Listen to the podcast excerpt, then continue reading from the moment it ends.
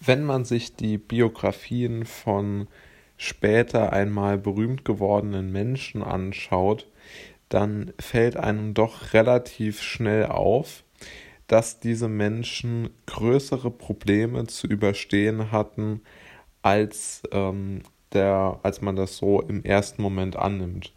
Und insbesondere, wenn man weiter in die Vergangenheit schaut, also bei Menschen, die so, ja, vielleicht schon gar nicht mehr leben und zwar sehr berühmt waren, aber jetzt halt leider nicht mehr leben, also die so ihre, ihre, ihre jungen Jahre nach dem äh, Zweiten Weltkrieg hatten, beziehungsweise die, also in den 50er, 60er Jahren.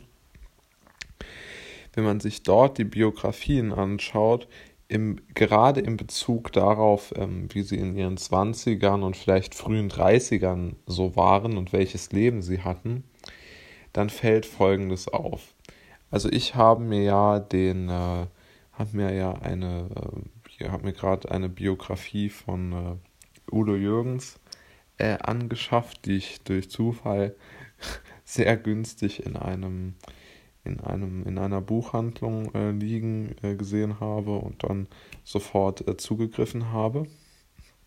Aber natürlich ist es vollkommen klar, dass äh, diese, diese Biografie von Udo Jürgens jetzt nicht unbedingt, äh, wie soll man sagen, historisch korrekt aufarbeitet ist. Es ist wohl autorisiert von ihm und äh, es ist sicherlich auch etwas verblümt geschrieben, das möchte ich gern zugeben, aber das möchte ich aber auch sagen, es sind schon sehr viele interessante Dinge mit drin.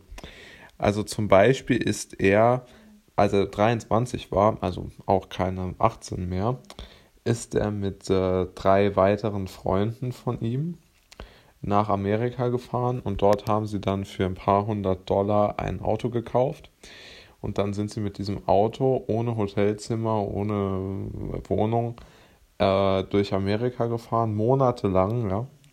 Und haben dann dort praktisch, also die drei Freunde haben in Schlafsäcken um das Auto herum äh, äh, ihren Schlafplatz gehabt und Udo Jürgens hat dann im Auto geschlafen, weil er nicht mal einen, einen Schlafsack äh, hatte. Oder vielleicht war es auch nur eine gute Ausrede, das weiß ich jetzt natürlich nicht. Und ähm, die, die, äh, die Geschichte ist eigentlich aus meiner Sicht dahingehend so interessant, weil man ja jetzt nicht unbedingt gedacht hätte, dass ein später so reicher äh, Mensch so ärmlich gelebt hat. Also er schreibt dort, dass sie einen Dollar äh, pro Tag äh, zum, zum, zum Leben äh, sich äh, gegönnt haben. Und äh, er schreibt dort auch zum Beispiel, dass er ein Konzert eines Musikers besuchen wollte, das den, den ja den er sehr verehrt hat. Und die 10 Dollar, die die Konzertkarte gekostet hätte, die, die hatte er einfach nicht. Ja, die konnte er da, konnte er da nicht ausgeben. Und er beschreibt auch immer wieder in, in, diesem, in dieser Biografie oder in diesen Ausschnitten, wie sehr es ihn, also aus seiner jetzigen Perspektive, als er sein Vermögen schon hatte, wie sehr ihn es doch manchmal flasht, dass er so viel Geld hat und dass er diese Möglichkeiten verfügt und wie, wie, wie sein Leben doch früher war. Also er hat wirklich, das waren wirklich prägende Erlebnisse für ihn, ja, also wieder dieses Konzert, auf das er nicht gehen durfte, da, da wurde er dann weggeschickt, zum Beispiel, weil er, weil er vor, der, vor den Eingangstortüren gestanden hat und versucht hat, was von der, etwas von der Musik zu hören. Und diese ganzen Dinge sind natürlich enorm, enorm ähm, seltsam äh, komisch, wenn man so will, wenn man sich die heutige Zeit anschaut. Denn die Menschen, die heute berühmt werden wollen, die machen in ihrer Jugend eigentlich nichts anderes, als sich besonders reich und wohlhabend darzustellen. Ja?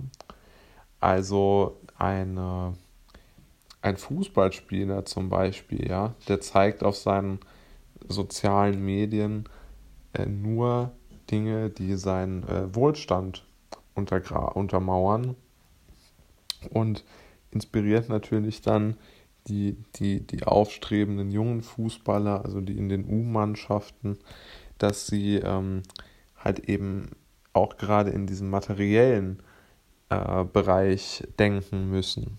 Ja, einfach rein aus der Imitation herausgetrieben.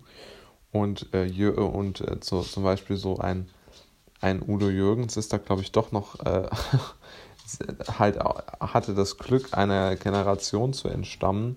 Und das ist eigentlich mein Punkt, in der er nicht so sehr darauf fokussiert sein musste, jetzt irgendwie jemandem nachzuahmen, weil diese direkte Vergleichbarkeit nicht da war.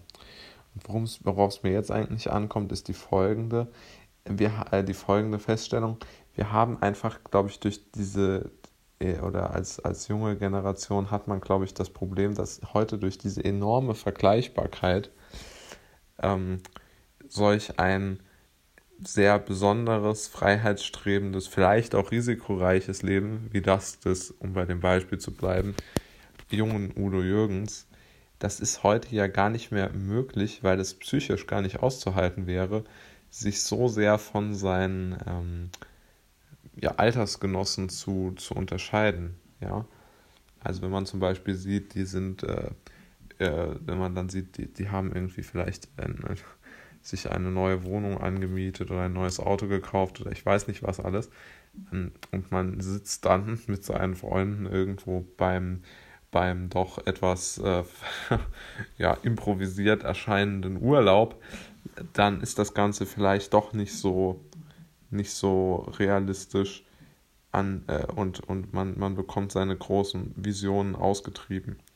Und ich glaube, in, vor der Gefahr steht man schon, heute, dass, dass eine zu große Uniform, also eine, eine zu große äh, also eine zu, eine zu große Masse an Menschen ähm, herangezogen oder heranwächst oder sich gerade als zusammenfindet, die leider zu sehr an dasselbe glaubt und dieselben Ziele hat. Und ich glaube schon immer noch daran, dass diese außergewöhnlichen Lebenswege durch diese enorme Vergleichbarkeit sozusagen gesperrt werden, weil man überhaupt nicht mehr den Mut auffinden kann, diese, diese außergewöhnlichen Lebenswege zu gehen.